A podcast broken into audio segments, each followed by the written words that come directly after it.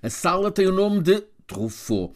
Claro que em homenagem àquele mestre do cinema novo francês, François Truffaut realizava filmes de culto, como por exemplo Os 400 Golpes, e conseguia que o cinema de autor fosse popular, enchia salas. Este cinema Truffaut está em Girona, cidade no litoral catalão, voltada para o Mediterrâneo. É uma sala com pouco mais de 150 lugares. Tem como opção apresentar, por um lado, filmes clássicos, por outro, novidades que estão fora dos circuitos comerciais. Costuma ter sempre lutação esgotada. Tornou-se tradição, há já meia dúzia de anos, o cinema Truffaut de Girona apresentar, na antevéspera de Natal, a Felicidade Não Se Compra, um filme realizado em 1946 por Frank Capra. O cinema de Capra, muitas vezes em forma de fábula, é muito a imagem do New Deal de Roosevelt, cultiva a liberdade individual, espelha o otimismo que está contido nos discursos daquele presidente dos Estados Unidos no pós-guerra.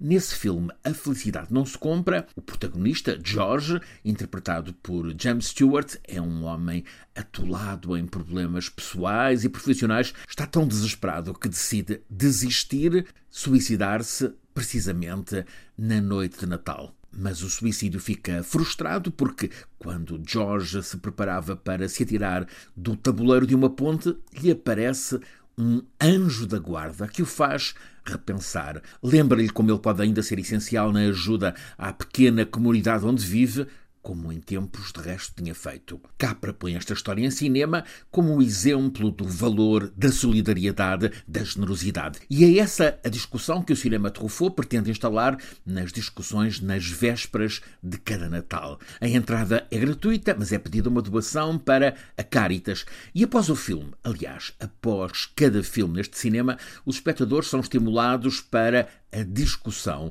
que muitas vezes se prolonga em bares pelas ruas estreitas em pedra da judiaria, o centro histórico medieval de Girona. Foi isso mesmo que aconteceu a seguir à sessão deste ano com A Felicidade Não Se Compra. E até há quem tenha transmitido as discussões em direto por alguma rede da internet. Uma primeira discussão ilustrou a zanga espanhola sobre o estado atual do debate político, também judicial em Espanha. Medíocre, degradado, cheio de insultos, desqualificações, até que apareceu uma cooperadora dos Médicos Sem Fronteiras alertar para o que se passa em regiões de África. Expressou apoio a quem sofre na Europa com a guerra na Ucrânia, mas há pelo mundo outras guerras. Uma delas, o terrível conflito no leste do Congo, onde ela esteve em missão até à semana passada.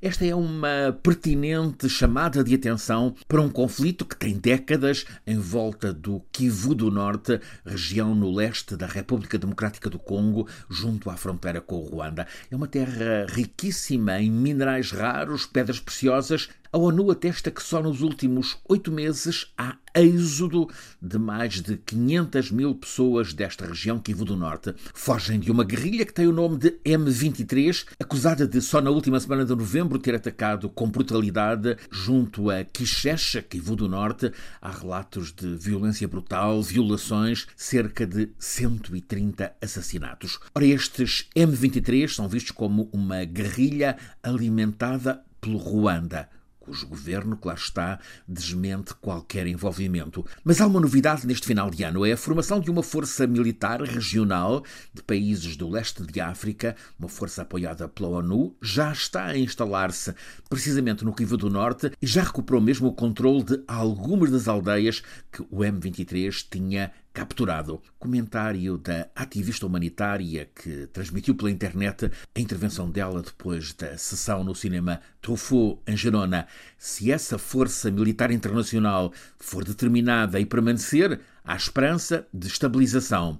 O problema é que há muitos interesses de potências internacionais. Há por lá gente da Rússia, da China, também dos Estados Unidos e de outros países, gente muito interessada na riqueza dentro daquela terra, que também é fértil para os agricultores que têm sido obrigados ao êxodo